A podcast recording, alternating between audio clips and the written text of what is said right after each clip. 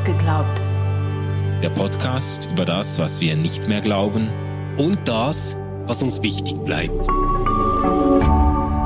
RefLab.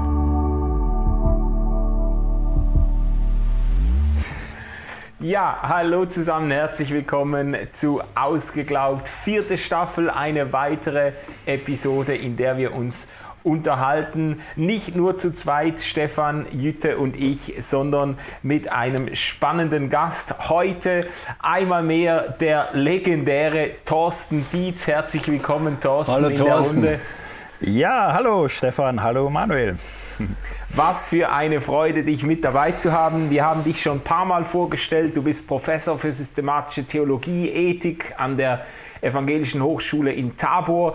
Du bist der erfolgreichste deutschsprachige Podcaster im Bereich Religion, Spiritualität, Glaube und Bäume umarmen. Äh, ganz, ganz herzliche Gratulation. Man, äh, ich ich, ich habe ja schon ein paar Mal gedacht, der Thorsten wird langsam so stark, das ist so ein bisschen wie bei Google und Facebook. Da muss man sich überlegen, müsste man das Monopol irgendwie brechen.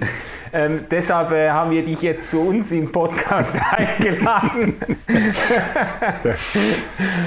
nee, ganz im Ernst, äh, du machst eine sagenhafte Arbeit auf ganz vielen Ebenen und es ist eine Freude, dich hier in der Runde zu haben. Du bist ja ein fleißiger Bücherschreiber und dein letztes Buch, das hast du mit Tobi Feix zusammen verfasst. Das trägt den Titel Transformative Ethik. Ähm, und du hast dazu auch gleich einen Podcast lanciert, der wiederum heißt Karte und Gebiet. Thorsten, ähm, lass uns doch da mal einsteigen. Karte und Gebiet, du erklärst das in eurem Podcast ein bisschen. Ähm, die Karte, das ist quasi das ist quasi die moralische oder ethische Landkarte. Das sind die theoretischen, ethischen Weichenstellungen und das Gebiet, das ist das ganz reale Leben, wie es eben ist und uns begegnet. Warum ist dir dieser Unterschied wichtig? Ja, ich halte das äh, für eine Schlüsselherausforderung jeder Ethik. Äh, jede Ethik, klar, sagt man, äh, will Normen vorgeben, Werte, Ziele. Also gutes Handeln ist in irgendeiner Weise normgerecht.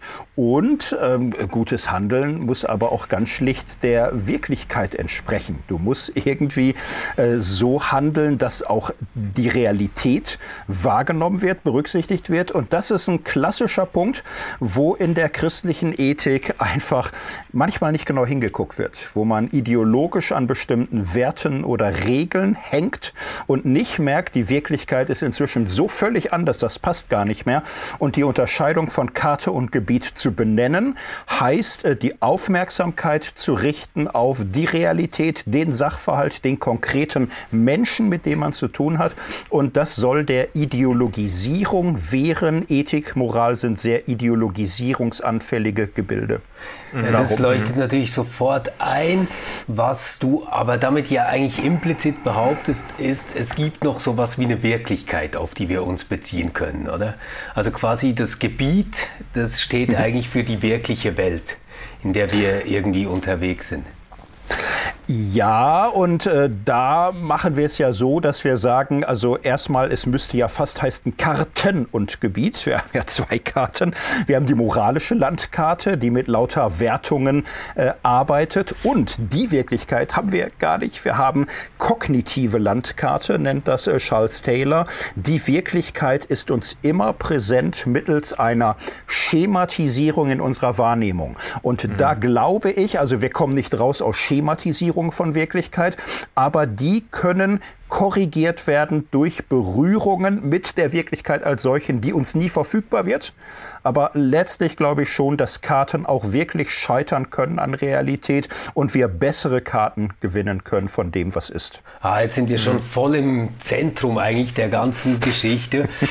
ähm, ja. Und da interessiert äh, mich und bestimmt auch viele Hörerinnen und Hörer, wie du jetzt den Unterschied beschreiben würdest von dem, was du jetzt Ethik genannt hast und dem, ähm, was wir so landläufig irgendwie als moralische Meinungen, Urteile, Rechtsempfinden oder ähm, mhm. ja, schlicht Meinungen eigentlich so mitführen. Mhm. Ja. Genau, das ist für uns ähm, schon auch zentral bedeutsam. Ähm, Moral ist das, was alle haben. Die äh, Idee von lauter, so soll es sein, von Normen, von Zielen, von Werten. Jeder Mensch ist irgendwie moralisch. Wir leben mit lauter Urteilen.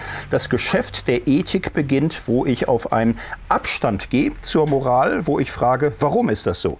Ist das wirklich so? Trifft das äh, in dieser Situation hin? Und äh, bereit bin, ein Prüfverfahren Prüfverfahren zu durchlaufen. Ähm, Ethik ist im Grunde immer ein Prüfverfahren für moralische Wertungen und äh, schafft Abstand zum unmittelbaren Druck, so musst du aber, so soll es sein. Und Ethik ist eben auch ein gemeinsames Projekt. Am besten äh, findet man in Gespräche, wenn verschiedene moralische Intuitionen aufeinandertreffen. Warum findest du das gut? Warum habe ich Zweifel daran? Und dazu wollen wir einladen, nachdenken und drüber reden. Mhm. Also Ethik oder ethische Urteile quasi als, als eben reflektierte und argumentativ verteidigte Meinungen. Also äh, eben nicht nur so, ich halte das irgendwie für richtig, sondern äh, ich habe darüber nachgedacht und ich kann auch kommunizieren, warum ich das für richtig halte. Ja, und das wäre jetzt der äh, anspruchsvollste Charakter, dass man sagt, ich will begründen, warum das gut ist. Ich glaube, dass das natürlich hier und da und oft gelingt, würde aber schon auch sagen, es gelingt ja längst nicht immer, längst nicht. Mhm. Also gerade Corona haben wir ja ständig Entscheidungen zu treffen. Da halte ich es für eine völlige Überforderung zu sagen, die Ethik kann rational begründen, warum diese Entscheidung absolut richtig ist oder nicht. Manchmal äh, muss man auch vernünftig anerkennen, dass wir auf Sicht fahren und probieren. Und das gehört aber auch zum ethischen Geschäft. Im Ideal, im Höchstfall begründen, vor allem aber beschreiben, reflektieren, erörtern und das Bestmögliche entscheiden. Ja, Thorsten, mhm. das, mhm. glaube ich, äh, weist schon auf ein Problem hin, das man mit dem Begriff Ethik hat. Das kann ja eigentlich zwei verschiedene Dinge meinen. Ähm, einerseits kann das sehr deskriptiv sein. Also ähm, wir beschreiben, was Voraussetzungen sind, um zu sagen, diese Handlungsoption wäre gut. Wir, wir können quasi das Mindset dahinter irgendwie aufzeigen und wir können auch nachvollziehbar machen, ob das jetzt aufeinander richtig anschließende Schlüsse sind und Verbindungen, die man macht. Ich glaube, der Teil der Ethik ist gar nicht so umstritten, so kritisch. Dort, dort wo es ja hart wird, ist, ähm, wenn wir in diesen eher normativen, also preskriptiven ähm, Bereich kommen.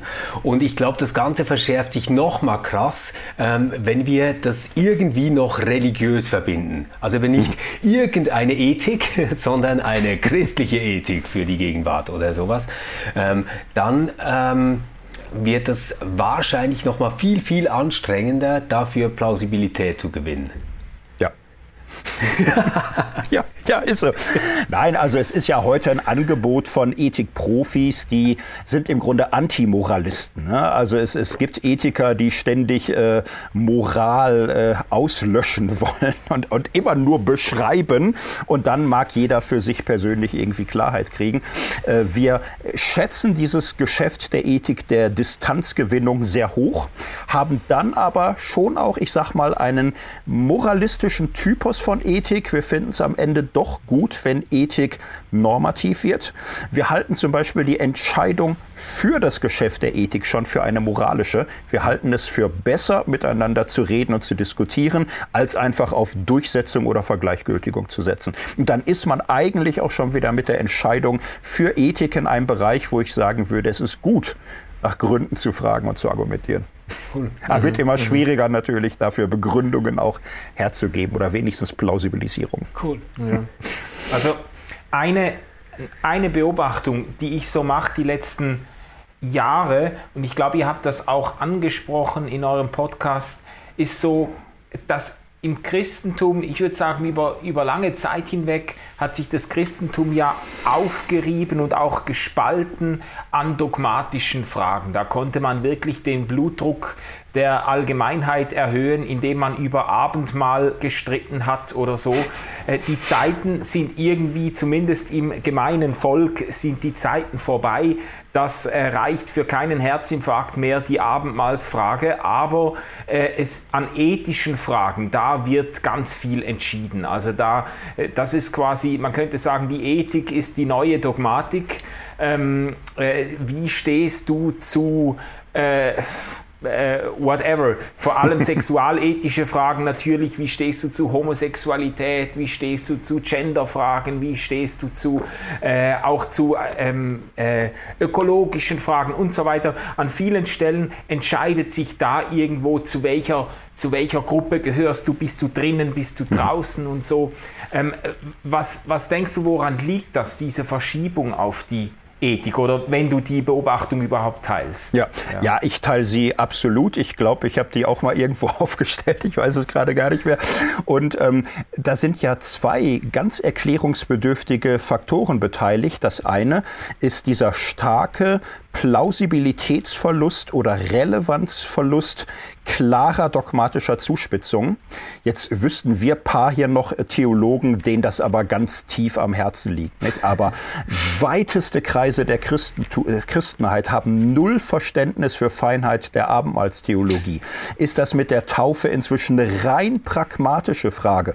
Kommen mit Amtstheologie nicht mehr zurecht, mit Kirchenverständnis, Trinitätstheologie. Es äh, tausend Fragen, um die intensivst gering und gerungen wurde in der Geschichte, ist vielen praktizierenden Gläubigen sehr unklar, auch nicht mehr relevant, nicht mehr plausibel.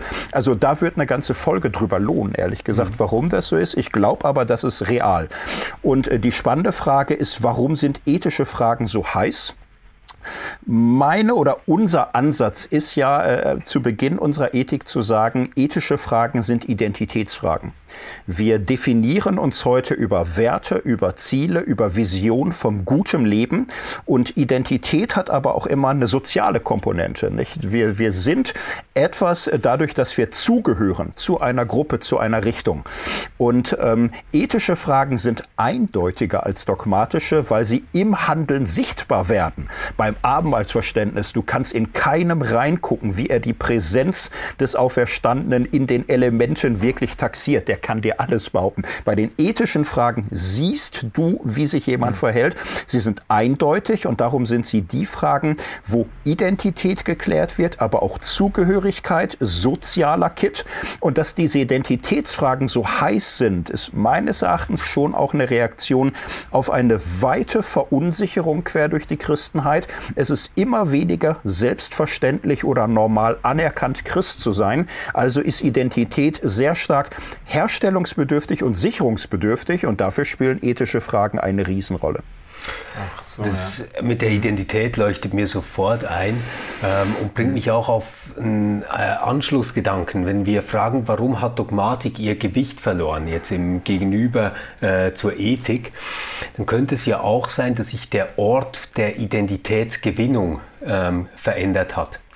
Also in einer Zeit, wo es um ein ewiges Leben geht, dass ähm, danach entschieden wird, ob ich jetzt die religiöse Praxis richtig vollführt habe oder nicht, oder etwas liberaler, ob ich in der Wahrheit bin oder nicht, ist natürlich Dogmatik ein ziemlich wichtiges Geschäft, weil sie meine Identität wirklich festlegt. Ähm, unter einer Christenheit, die das gar nicht mehr für so plausibel hält, andere Gottesbilder hat, ähm, einen starken Hang so Richtung Allversöhnungslehre aufnimmt etc. oder gar nicht mehr so explizit über ein Jenseits nachdenkt, also diese Vorstellungswelt gar nicht mehr präsent mitführt, kann ich mir vorstellen, dass Ethik quasi so ein immanenter Ersatz ist für, mhm. für Dogmatik, ja. oder? Weil da habe ich tatsächlich noch ein Feld, bei dem ich einen Unterschied sehen kann, wo ich was erleben kann. Also vielleicht ist Ethik die religiöse Erlebnisform des 21. Jahrhunderts und löst so Dinge wie Abendmahl und Taufe ab. Ja, ja, und das ja für die Allerkonservativsten. Nicht? Ich sitze hier in Marburg, ihr seid in Zürich. Hier in Marburg haben Luther und Zwingli gerungen ums Abendmahl. Ja. Und für Luther war klar, der Zwingli ist in fast allen Fragen mit ihm eigentlich nicht im Abendmahl, also kommt er in die Hölle. Ja. Das war klar. Als der Zwingli gestorben ist, war für Luther klar, jetzt brennt er. Ne? Mhm. Das ist ewige Verdammnis, äh, Hölle, weil er Abendmahl war er hier nicht in der richtigen genau. Erkenntnis. Genau. Es hatte höchste Heilsrelevanz und das ist vielen kaum noch vorstellbar, wie stark das war. Und da macht sich's nicht mehr fest. Ne? Die ethischen Fragen sind dann konkreter, greifbarer, immanenter. Super. Hast du, hast du Lust auf eine ganz kleine Nerd-Session? Ich habe ich hab Manu versprochen, dass, dass wir es nicht zu nerdig machen, aber, aber ich, ich hätte voll Lust drauf. Magst du? Wir sind schon auf dem besten Weg dazu. Okay. Jetzt können wir uns auch gehen lassen. Also, dann lassen wir uns gehen. nee, aber ich, ich, ich finde so, wenn, ja. wenn wir jetzt gar nicht ähm, in Bezug nur auf christliche Ethik, sondern hm. generell das Feld von neueren Entwürfen irgendwie sichten. Hm dann sehe ich so, auf der einen Seite zieht ganz dominant so ein utilitaristischer Ethiktyp auf. Also damit ist gemeint quasi größtes Glück für die größtmögliche Menge, ist auch eine sehr äh, pragmatische Haltung oder man kann es auch umkehren und sagen, möglichst wenig Leid für möglichst viele etc. Aber das sind so, ähm, naja, auf den ersten Blick mal sehr, sehr rationale Konzepte. Mhm. Auf der anderen Seite haben wir gerade im deutschsprachigen Raum, und das taucht immer wieder auf, wenn es um diese Sterbehilfedebatte geht, ähm, noch so einen stark kantianischen Zug. Also das, mhm. äh, die, die Debatte von Wert und Würde und ähm, eigentlich auch äh, eine Gesinnungsethik. Also gut ist, gut ist äh, eigentlich nur die Absicht. Und jetzt tritt so ein dritter Typ auf, den ich noch überhaupt nicht einordnen kann, den ich an Markus Gabriel festmachen würde, diesem äh, gut 40-jährigen Shootingstar. Ähm, und der spricht jetzt plötzlich wieder, und ich, ich habe zuerst gedacht, ich habe das falsch verstanden, ähm, von moralischen Tatsachen. Mhm. Ähm, der geht also davon aus, dass es so etwas wie moralischen Fortschritt gibt, ähm, den wir äh, beobachten können und das nicht einfach äh, so tun könnten, dass wir jetzt eben utilitaristisch begründen, ist ja besser, wenn wir kleine Kinder nicht mehr schlagen, sondern dass er sagt, nee, das sind unbedingte Werte und die haben eigentlich schon in der Steinzeit gegolten. Jetzt, hm. wenn du ähm, dein Projekt oder deinen Weg quasi der Orientierung dort irgendwie festmachen würdest, wie würde dein Slalomlauf ausschauen? Ja, ich versuche mal die Slalomstangen äh, mitzunehmen, wird aber erstmal Ausgangspunkt definieren. Also steil ist unser Buch ja darin, dass wir sagen, christliche Ethik. Ja, wir wollen eine christliche Ethik, noch schlimmer, biblische Ethik. Ja. Wir wollen und wir, wir meinen das als Provokation oder so. Das ist äh, aber wirklich ernst gemeint, eine biblisch orientierte christliche Ethik. Ähm, die Bibel hat großartige Vorteile. Zum Beispiel, sie ist in diesen Formfragen sehr integrativ. Ich finde es offensichtlich, dass die äh, Bibel an vielen Stellen utilitaristische Fragestellungen aufgreift. Die Gebote dienen dem Leben, auf das es dir gut geht. Ja. Die Tora ist voller solcher Anweisungen, tu so und so, auf dass es dir gut geht und du lange lebst auf Erden. Äh, die ganze Spruchweisheitsethik basiert darauf, es ist ein Handeln mit dem Ziel des gelingenden Lebens. Und diese Perspektive des gelingenden Lebens wird biblisch nicht absolut gesetzt. Es ist die Erfahrung sehr tief, dass du im guten Handeln mit allen Glücksabsichten gleichzeitig hochunglücklich werden kannst. Dann hast du eben irgendeine blöde Supermacht, die in ihrem Expansionsdrang nicht zu stoppen ist. Da, da kommst du nicht zurecht. Da, da wirst du überrannt.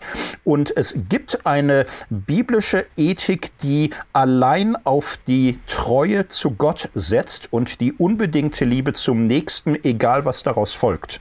Und ich finde diese Integration von absoluten Werten, aber auch von ähm, gelingendem Leben, und auch dem Bewusstsein für die Brüchigkeit des Lebens in der Bibel ganz äh, großartig und herausfordernd, macht es aber auch zu einer immer neuen Aufgabe, das jeweils Richtige zu finden.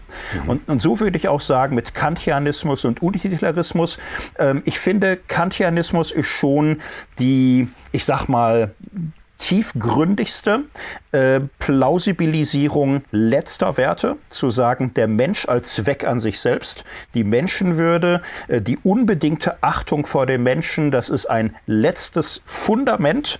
Und da tut sich äh, Utilitarismus, finde ich, äh, schwer, diese, diesen letzten Respekt auch klar zu bekommen. Mhm. Und äh, dann finde ich natürlich auch mit kantianischer Ethik kriegst du große Fragen, äh, kriegst du damit im Griff. Aber das ganze Alltagsklein-Klein, du lieber Himmel, da musst du am Ende vielleicht doch gucken, was ist das Ergebnis für wen und wie, wie heftig. Und da sind utilitaristische Überlegungen eigentlich selbstverständlich. Das gute Leben hat dann eben seine eigenen Forderungen. Und das zu kombinieren, dafür finde ich ähm, eine biblische Gesamtschau hilfreich, weil sie darum weiß, dass du nicht alles in einem Strickmuster durchbekommst.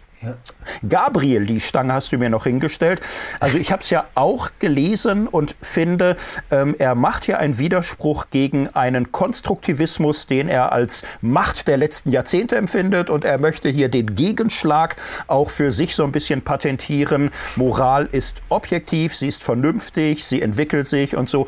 Da habe ich grundsätzlich Sympathie für. Ich glaube nur, dass Postmoderne oft gar nicht so war, wie sie heute oft hingerichtet wird. Ja. Sie war eigentlich viel klüger als ähm, der Pappkamerad, der aus ihr gestrickt wird. Aber ich bin natürlich schon auch für praktische Vernunft, also sofern für eine objektive Ethik, na klar. Vielen Dank, das war ein rasanter Slalomlauf. Und äh, Nachricht an Mann, wir, wir schließen dann jetzt die Nerd-Ecke wieder.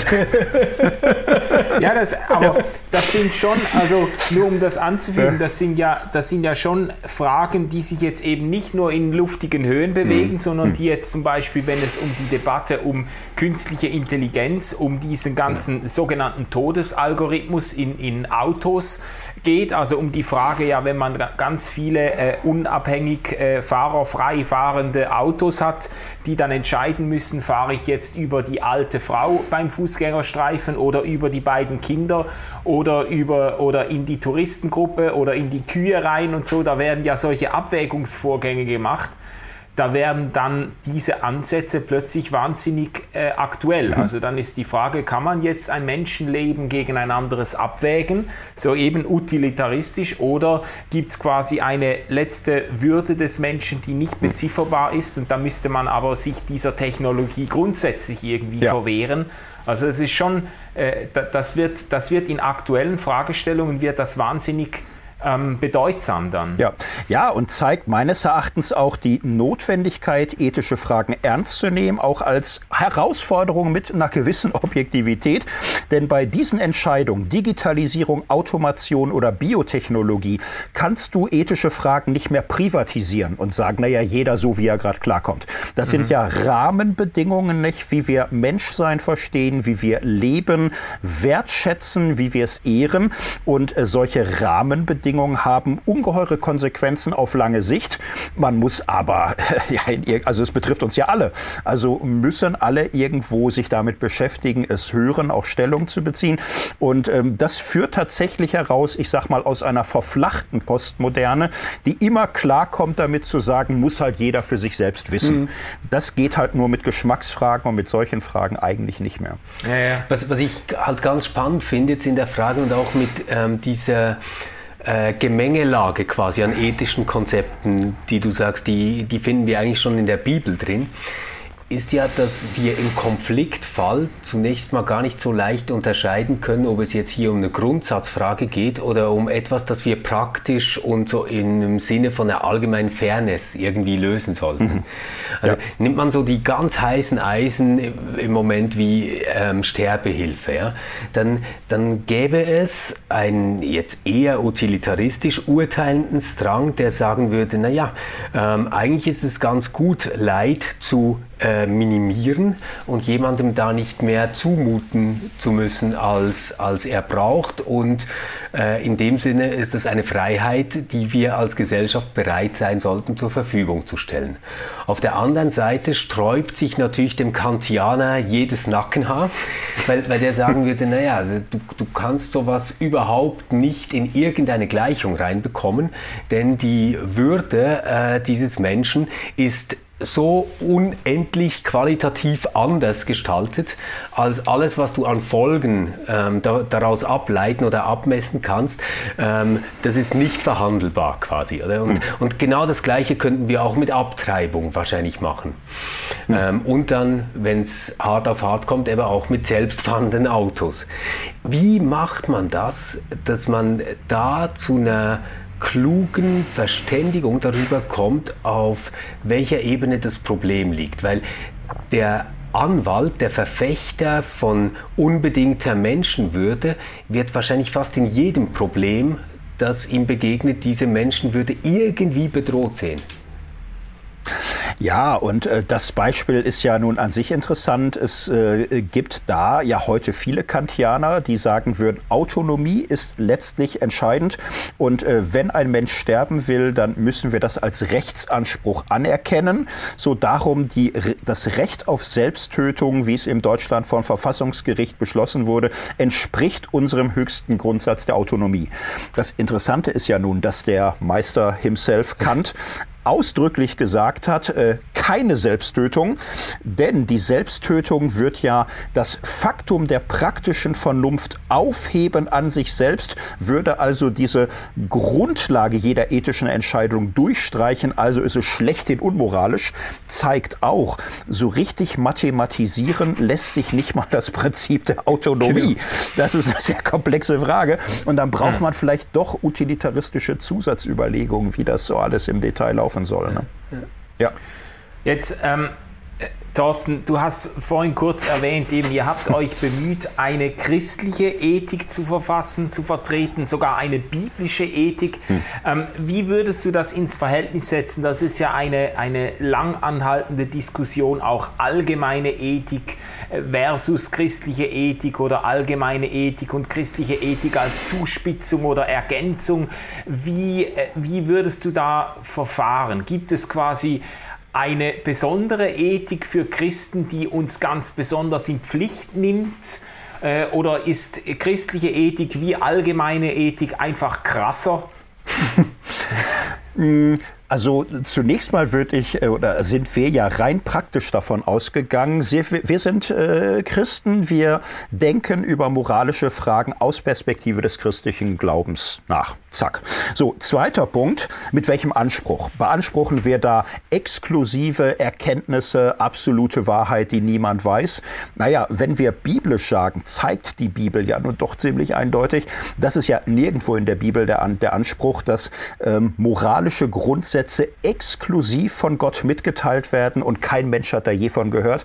Es ist ja in den biblischen Texten völlig klar, dass die in der Umwelt sehr vieles davon auch wissen und äh, auch sagen, oh, ihr habt aber schöne Gebote, das ist ja prima bei euch oder so. Und es wird ja gedeutet als ähm, Gesetz Gottes, was jedem Menschen im Herzen eigentlich zur Verfügung steht, Naturrecht.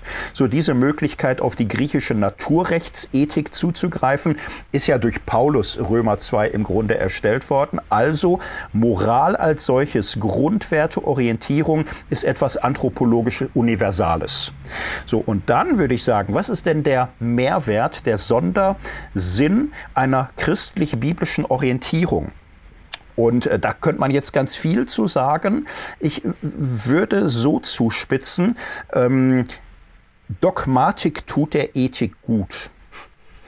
Eine auf sich gestellte Ethik mit rein Sollensforderungen und Gegensätzen operiert auch oft irgendwo mit Weltanschauung, mit Anthropologie, mit Menschenbild, mit allen möglichen Fragen. Der christliche Glaube ist eine Gesamtsicht auf den Menschen, die den Menschen begreift als unendlich wertvoll, als geliebt, aber auch brüchig und gefährdet, äh, zutiefst mhm. zwielichtig und fragwürdig und das aber mit einer Hoffnungsperspektive. Und ich finde dieses äh, Gesamtbild des Menschen in der Bibel, also dieser Glaube, diese Dogmatik, Rechtfertigungslehre, ist etwas, was ethische Fragen in dieser letzten Wucht auch ein Stück weit relativieren kann. Allein zu sagen, ein Mensch hm. fällt nicht in eins mit der moralischen Bewertung seines Lebens, mhm. sondern er ist immer auch mehr wert, als jede Ethik das so tun könnte. Also das ist hm. der Anspruch. Dogmatik tut der Ethik gut. Und Dogmatik hat ähm, na, die Rolle einer Orientierungsfunktion wir arbeiten ja mit dieser Story, ne? also ganz schlicht, der Mensch ist Geschöpf, er ist äh, gebrochen, Sünde, er ist auf Vollendung hinbestimmt.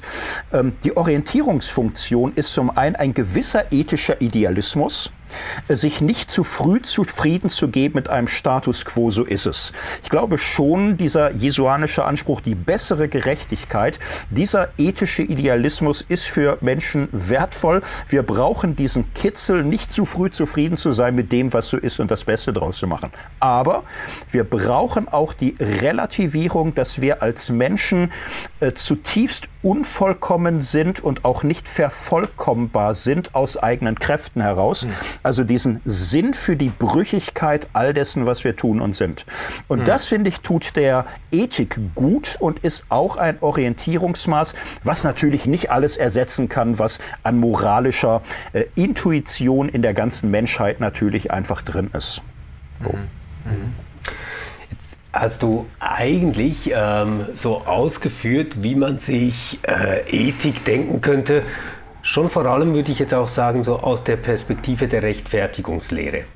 Ähm, ja, also ja. die Geschöpflichkeit, die wir drin haben, das Gebrochensein, aber eben auch, dass der Wert eines Menschen nicht in der Summe seiner Handlungen aufgeht oder mhm. wie man das auch immer formulieren möchte das wäre ja eigentlich eine Haltung, von der man jetzt zunächst mal gar nicht unbedingt denken würde, dass man sie irgendwie in eine Entscheidungsmatrix hineinbringen müsste, sondern dem könnte ja auch eine Form von Spiritualität, von Haltung, ähm, von einer Art Besinnlichkeit, von einem Verhältnis zur Welt oder so entsprechen. Ähm, wie, wie siehst du das? Ähm, ich finde, unsere Ethik hat da eine interessante ähm, Spannungspolarität aufgebaut, die, glaube ich, ähm, der Biografie ihrer beiden Autoren auch geschuldet ist.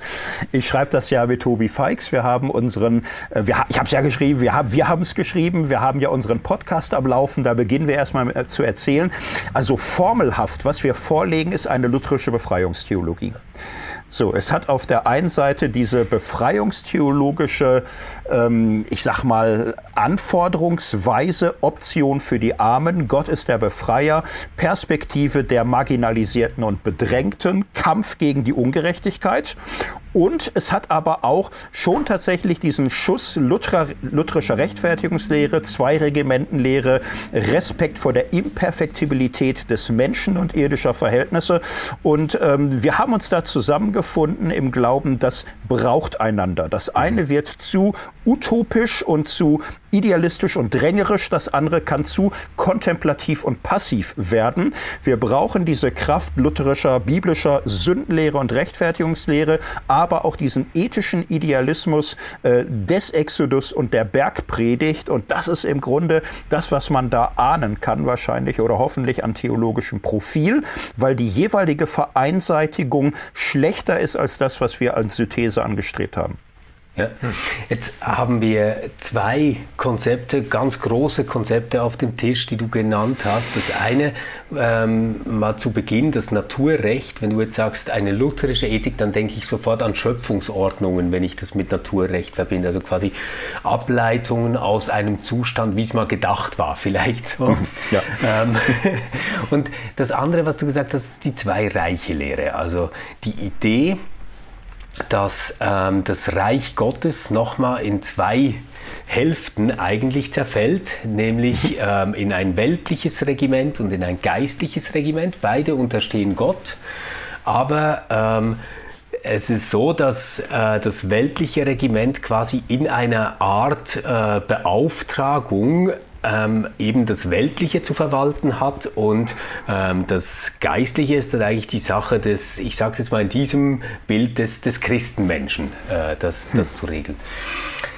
Das sind Konzepte, die mindestens für säkulares Denken ja viele Anschlüsse bieten würden. Also die Schöpfungsordnung oder das Naturrecht könnte eine Idee von einem Grundkonsens, von einem gemeinsamen ähm, Nenner irgendwie äh, bringen. Die zwei Regimentenlehre könnte helfen, um nicht nur äh, zu dulden, sondern quasi aus einer Frömmigkeit selbst heraus auch zu bejahen, dass der Staat ohne Kirche äh, Entscheidungen trifft. Mhm. Beide haben aber äh, gerade im 20. Jahrhundert ja, äh, ich sage jetzt mal, der Kirche oder ähm, der christlichen Orientierung von Ethik nicht nur gut getan. Also gerade um das Dritte Reich herum ist man da ja auch in furchtbare Abgründe geschlittert. Ähm, Emanuel Hirsch etc. Äh, Gibt es da was, wo du sagst, ja, stimmt, aber wir haben jetzt einen Sicherheitsgurt, der uns besser ähm, in der richtigen Reihe ja. hält? Ja, absolut. Also ähm, die Schöpfungsordnung kriegt ja in unserem Buch eine Art Beerdigung erster Klasse in Kapitel 3. Ne? Die wird ja feierlich beigesetzt. Wir kommen ausführlich auf das Dritte Reich zu sprechen, Dietrich Bonhoeffer.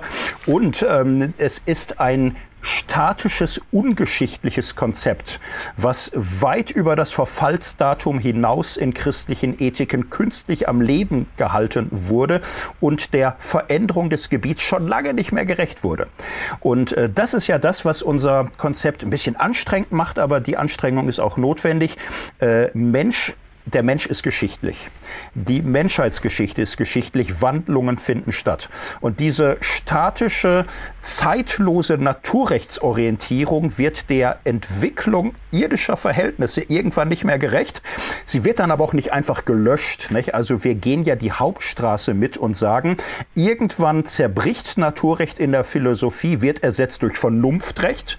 Das ist die allgemeine Entwicklung im 18. Jahrhundert. Das Christentum will das ah, 150 Jahre lang nicht wirklich wahrhaben, zumindest in vielen Strängen nicht wahrhaben, wird dann irgendwann durch die Entwicklung der Zeit zu dieser Einsicht gezwungen kriegt dann aber in den letzten 50 Jahren ja doch eine Wende hin zu sagen, die neumodischen Ideen, Menschenwürde, Menschenrechte, sind eigentlich eine gute Transformation dessen, was es Naturrecht mal wollte. Also Vernunftrecht ist eine Art neues Naturrecht. Es hat diesen Universalitätsanker im Anspruch menschlicher Vernunft weltweit. Aber es ist auch völlig klar, diese Logik ist historisch neu. Ne? Mhm. Sie überbietet all das, was in naturrechtlicher Logik eben mal gegeben war und bringt diese Ausdifferenzierung der modernen Welt mit sich, die Religion grundsätzlich unterscheidet von Politik, von Wirtschaft, auch von Moral und all das, da gehen wir mit. Ne? Da würden wir sagen, das ist Anerkenntnis einer geschichtlichen Entwicklung, die man auch als sinnvoll begreifen kann aus christlicher Sicht. Ja, mehr eher noch stark angeregt, sogar durch christliche Impulse, soweit würden wir ja auch mitgehen. Wenn ich, wenn ich, da ganz kurz nachfragen darf, weil jetzt, jetzt nimmt mich natürlich schon Wunder, wie jetzt in dieser Gemengelage dann das Christliche selbst nochmal dazu steht. Ähm, ich frage jetzt mal ganz zugespitzt, könnte jetzt diese ähm, Kontextsensibilität, äh, die du da äh, geltend machst, könnte die auch dazu führen, dass jetzt die christliche Ethik in Mexiko ähm, ziemlich anders sein könnte als in Deutschland oder in der Schweiz? Äh, grundsätzlich ja, auf jeden Fall. Ich weiß jetzt nicht genug um Mexiko, um das sagen zu können. Aber nee, natürlich. Also wenn wir an der jeweiligen Situation Maß nehmen, halte ich sogar für selbstverständlich, dass nicht überall dieselbe, äh, dieselben Ergebnisse rauskommen. Es ist bei uns der Punkt, ja, den wir mit der Bibel verhandeln. Also wir haben ja ein ganzes Kapitel, da geht es um äh, Schlagen von Kindern. Mhm. So, und da stellen wir fest, in der Bibel ist es selbstverständlich, es wird dazu ausdrücklich ermuntert, das gehört zu einer guten Erziehung. Und wir versuchen zu zeigen, zeigen, warum das heute gar nicht mehr geht, warum es nicht mehr akzeptabel ist. Das aber nicht als Bruch mit biblischer Ethik, sondern als Entwicklung. So als Weiterentwicklung, wo bestimmte prinzipielle Anstöße für das christliche Menschenbild dahin führen, dass man irgendwann auch bestimmte biblische Regeln überwindet, nicht weil sie falsch waren, sondern weil sie einen weitergebracht haben, als die Zeit äh, verfasst war, in der solche Regeln eben allgemein waren. Sklaverei ist so ein Beispiel. Ne? Die Bibel schafft Sklaverei nicht ab, aber es ist eine ganz klare Entwicklung zu erkennen, immer stärker Rücksicht zu nehmen auf die besondere Situation der Sklavinnen und sie in der christlichen Gemeinde quasi ebenbürtig zu behandeln. Wenn man das verstanden hat, muss man irgendwann auf den Punkt kommen, wenn es möglich ist, die ganze Institution zu sprengen. So, und das ist irgendwann auch passiert. Und da gibt es viele Beispiele auch für Mann und Frau, Eltern und Kinder und so weiter. Hm. Äh, du hast jetzt von, von Entwicklung, auch von gesellschaftlichen Entwicklungen gesprochen. Ähm, ich würde da gerne mal einhaken im, im Blick auf unser, ich sage jetzt mal, unser westlich modernes äh, Selbstverständnis oder Lebensgefühl. Ich habe so den Eindruck, in den letzten Jahrzehnten äh, haben sich ganz, ganz starke Sensibilitäten ausgebildet auf einem Breit, in der Breite der Gesellschaft oder zumindest in vielen Milieus, dass man ökologisch sensibel ist, dass man umweltbewusst lebt, dass man ressourcenbewusst lebt, dass man Sensibilität hat für, für, für Minderheiten, für äh, unterdrückte Menschen und so weiter, dass man auch die Globalisierung irgendwo im Kopf hat und merkt, wie viel unseres westlichen Lebensstils äh, eigentlich auf Kosten Interessen anderer Menschen geht und so. Ähm, ich habe äh, selber immer wieder mit der Frage gerungen und äh, würde die dir eigentlich gerne zuspielen. Kann man im Westen kann man als Schweizer oder als Deutsche äh, überhaupt ein ethisch vertretbares, anständiges Leben führen, weil es ja äh, de facto eigentlich kaum möglich ist, äh, halbwegs durch einen Tag zu kommen, ohne Dinge zu konsumieren, die unter fragwürdigen Bedingungen angebaut oder hergestellt wurden, ohne Schuhe zu tragen, die in China äh, in, äh, mit Kinderarbeit oder äh, unter gesundheitlichen Gefahren für die Arbeiter hergestellt wurden, ohne ein Handy zu benutzen, äh, dessen äh, seltene Erden in den Kobaltminen von Kindern geschürft wurden und so weiter. Also wir sind ja verstrickt in alle möglichen systemischen Ungerechtigkeiten und ich habe das Gefühl, gesellschaftlich ist das Bewusstsein dafür enorm gewachsen ähm, und eigentlich hätte man Grund, ständig mit einem latent schlechten Gewissen herumzulaufen und daraus auch nie rauszukommen. Ja, würde ich zustimmen, das ist so. Mich äh, verwundert, dass manche Christen damit so schlecht klarkommen. Ne? Also es gibt ja heute Gläubige, die sich dann da ständig beschweren über diese Ansprüche und jetzt muss man da noch äh, auf alle möglichen Minderheiten Rücksicht nehmen und auf die Wirtschaft und auf das Klima und das ist ja eine Überforderung und immer schlechtes Gewissen. Und ich finde es so unbegreiflich, dass äh, Gläubige so äh, einen Tonfall anschlagen, weil was steht in der Bibel? Alle Menschen sind Lüg Lügner, Gott allein ist wahrhaftig. Keiner ist gerecht, alle sind abgewichen. Es steht doch geschrieben. Natürlich werden wir ständig schuldig. Und wir entdecken mhm. neue Bereiche, in denen wir schuldig werden. Wir entdecken unsere ganze Sprache ist sexistisch. Unsere Vorstellungsbilder von Geschlechtern sind voller Klischees. Unsere ganze politische Weltordnung ist spätkolonialistisch. Unsere Wirtschaftsweise, unsere Lebensweise, unser Verbrauch ist latent rassistisch. Das ist real. Und ich mhm. finde, schlechtes Gewissen ist völlig angemessen.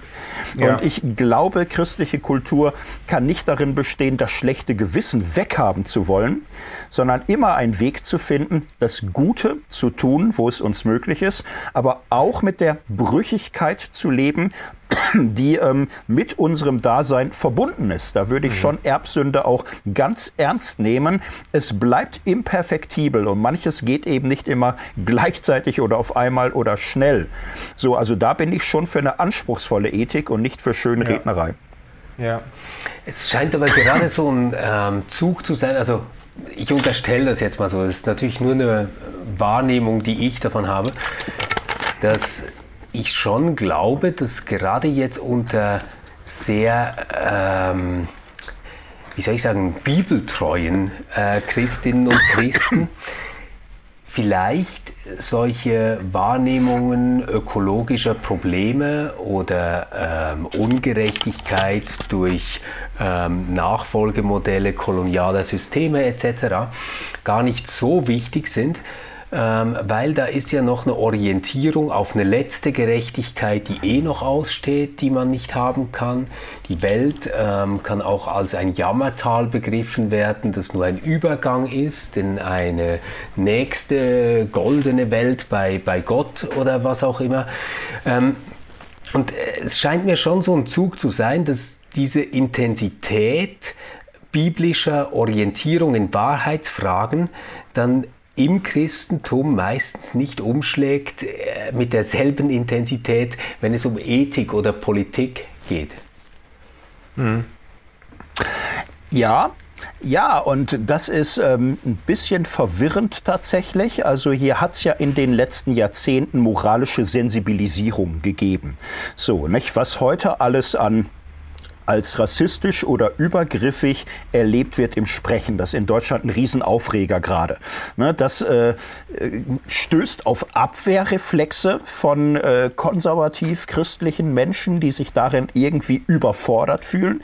Ich fürchte auch, es äh, beschädigt einen gewissen christlichen Perfektionismus, den viele haben. Sie kommen nicht gut damit klar, ähm, dass ihnen People of Color sagen, das und das verletzt mich, das ist rassistisch rassistisch, weil sie ein von sich sehr integres Weltbild eigentlich ja. haben, vielleicht auch die Gewöhnung, andere zu verurteilen. Und ähm, es gibt natürlich auch Übertreibungsmomente da drin. Ich glaube schon, dass man mit hohen ethischen Ansprüchen auch sehr selbstgerecht, verurteilend umgehen kann. Und das mag dann manche Abwehrreaktionen provozieren und auch manchmal einen christlichen Move freisetzen. Es gab ja im Christentum auch lange die Strategie zu sagen, die Ewigkeit allein, das ewige Heil, das ist Gerechtigkeit. Die Erde ist ein Jammertal und muss und wird es bleiben. So, mhm. man hat sich im Grunde mhm. rausgekauft aus dieser Wirklichkeit und auf Ewigkeitsfragen gesetzt. Aber da sehe ich nirgendwo, wie man das biblisch rechtfertigen mhm. könnte. Überhaupt ja. nicht, ehrlich gesagt, diese selbstflüchtige Sache. Aber es ploppt immer wieder auf in manchen Kreisen ist es offenbar beliebter Trost und Flucht vor moralischen Ansprüchen, überzeugt mich aber nicht. Ja, also ich, ich glaube, was sich darin auch spiegelt, ist der tiefe Individualismus oder die individualistische Frömmigkeit jetzt gerade in hochreligiösen, evangelikalen ähm, ähm, Gemeinden oder Gemeinschaften, da sind die äh, Evangelikalen wahrscheinlich sehr viel zeitgeistiger, als sie es sich selber gerne eingestehen. Äh, man hat ein, ein wahnsinnig individualistisches Verständnis auch von, von, von Ethik, äh, von Moral. Es geht darum, seine eigenen Sünden zu identifizieren und zu bekennen, die man gegenüber anderen getan hat und so. Und es ist alles sehr so auf einzelne Fehlentscheidungen fokussiert. Und dort, wo es um systemische Probleme geht, um gesellschaftliche Ungleichheiten und so, da ist man, äh, da ist man sehr, sehr viel, ich sage jetzt mal, sehr, sehr viel weniger sensibel hm. oder äh, ähm, äh, wahrnehmungsbereit. Ja. ja.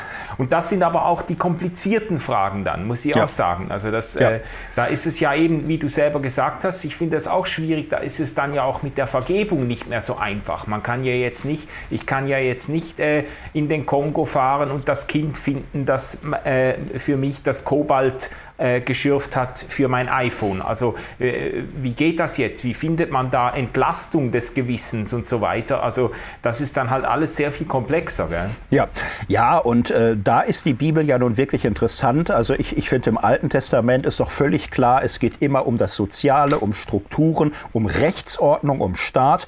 Es ist hochgradig kommunitaristisch, durch und durch, kaum so individualistische Anflüge. Im Neuen Testament äh, ist eine Situation, es gibt ja gar nicht den Durchgriff der Gläubigen auf das Staatsgebilde. Aber dieser Kommunitarismus des Alten Testaments, also diese Gemeinschaftsorientierung, ist ja 100 Prozent da. Nur der Sozialraum, der gestaltbar ist, ist die Gemeinde. Und wir leben heute in einer Welt, wo ähm, demokratische Öffentlichkeiten uns alle zu mitbestimmenden BürgerInnen macht. Äh, wir leben wieder in einer Welt, wo Gestaltung von Weltverhältnissen unser aller Recht und Auftrag ist und mhm. finden aber im Alten Testament ein Vorbild, das ist so theokratisch, das passt natürlich gar nicht, und im Neuen Testament eine ganz starke Konzentration auf Gemeinde und nicht Gesellschaft und müssen jetzt im Grunde einen Weg finden, sozial strukturell orientiert für das Ganze zu denken, aber aus einer völlig anderen Position heraus als dieses Volk Gottes im Alten Testament.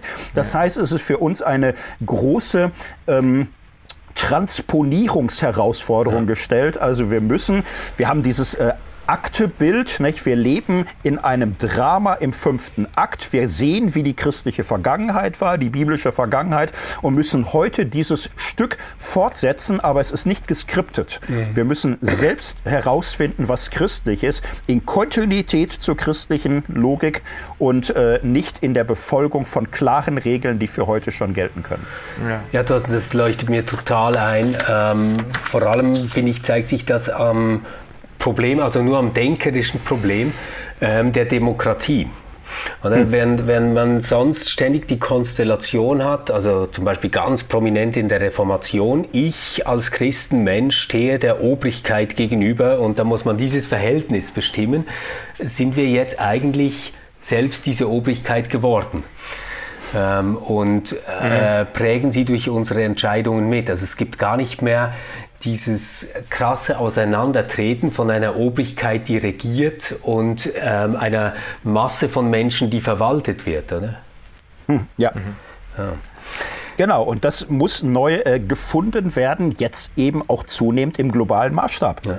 So, also gut, ihr seid Schweiz, ihr kriegt das noch mit euch hin, aber irgendwie seid ihr ja auch Teil von wir, wir, wir, machen das immer ganz direkt. ja, ja, autonomer Nachvollzug. Genau, genau. Läuft. Nee, aber, ja. aber um, um nochmal so auf ein, äh, also was du mir super klar machen konntest, ist, was ihr meint, wenn ihr biblische Ethik sagt. Und ich, äh, ich äh, kaufe das auch. Ich, ich finde gerade auch diese äh, Unterscheidung, dass wir da verschiedene Modelle Fälle haben, dass wir dann letztendlich in einem guten Gespräch zu einem Ergebnis kommen müssen, was jetzt da zieht. Das, das leuchtet mir alles ein. Was ich noch nicht ganz verstehe, und das hat mit dem Titel unseres Podcasts zu tun, wie hängt dann die Bibel eigentlich nochmal mit Gott zusammen? Weil Gott ist ja, wenn, wenn wir jetzt an Thomas von Aquin denken zum Beispiel, mhm. ähm, dann hatte Gott schon nochmal eine ganz andere Funktion in der Ethik, als wir das jetzt haben über diese Art von Bibelbezug, oder? Also Gott ist jetzt in deinem Konzept, wenn ich es richtig verstehe, nicht als der Garant der Wahrheit gedacht, den ich quasi durch kluge Bibelexegese so habhaft äh, werden kann, dass ich dann weiß, ob ich jetzt A oder B tue. Das also, läuft ja ähm, anders.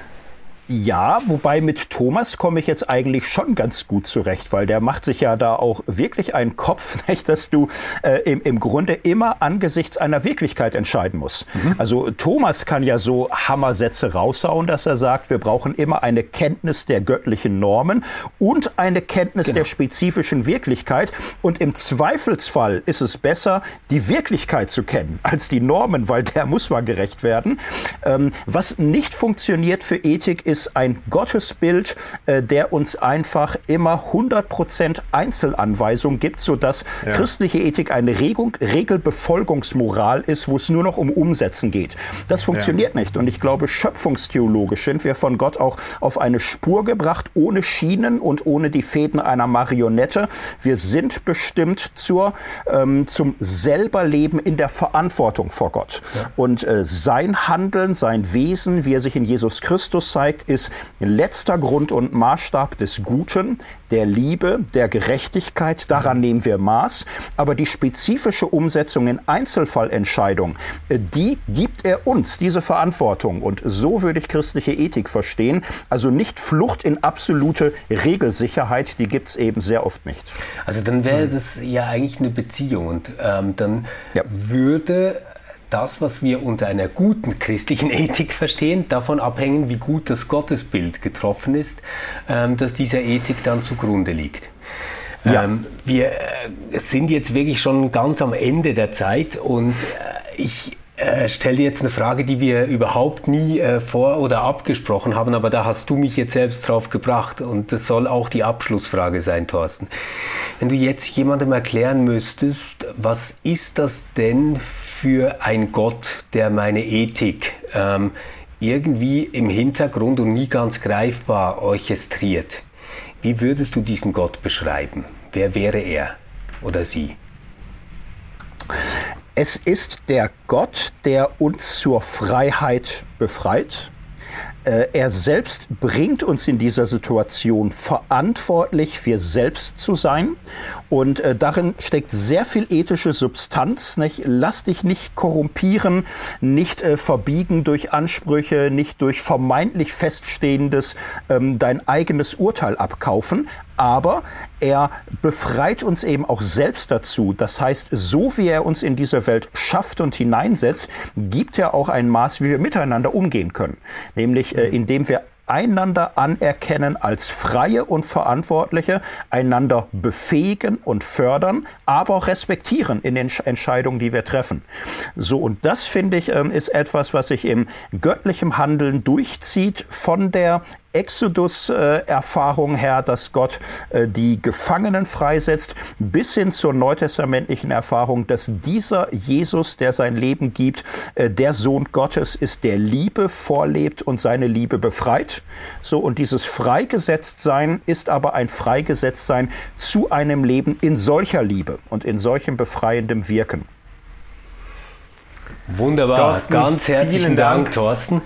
Ähm, ich, ich glaube, was, was mir jetzt schon nochmal klar geworden ist, ist, ähm, man, kann, man kann eine christliche Ethik machen, man wird dabei aber ganz viel, egal ob man es explizit tut oder nicht, über Gott ähm, sprechen. Man, man, ja ja, du kannst quasi sagen, zeig mir deine Ethik und ich sag dir, wer dein Gott ist, oder?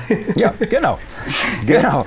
Also insofern auch Dogmatik. Ne? Wir genau. wollen nicht Dogmatik durch Ethik ersetzen. Ja. Sie ist äh, zentral. Ja, aber das, das, und wird das, aber das wäre jetzt genau ja. mein, mein Schluss genau. gewesen, genau. quasi, oder? Dass, dass wir eigentlich dann, indem wir Ethik tun, richtig gute Dogmatiker sein müssen. Genau, weil gute Dogmatik Ethik auch entlastet. Ja, wunderbar. Hey, ganz herzlichen Dank, dass du dir so viel Zeit genommen hast für uns. Ähm, und ja, sehr gerne. Uns eigentlich auch nochmal so, ähm, vielleicht nicht eine ganze Karte gezeichnet hast, aber auf einen guten Weg geführt hast. Merci. Sehr gerne. Ja, ihr lieben äh, Zuhörerinnen und Zuhörer, wir freuen uns, wenn ihr nächste Woche wieder dabei seid. Äh, wenn es weitergeht mit Ausgeglaubt, dann haben wir Andreas Los mit dabei und sprechen über den Zeitgeist und über die Frage, ob Gott äh, gegen oder mit dem Zeitgeist kämpft. Habt eine gute Woche. Bis dann. Tschüss zusammen. Tschüss. Tschüss. RefLab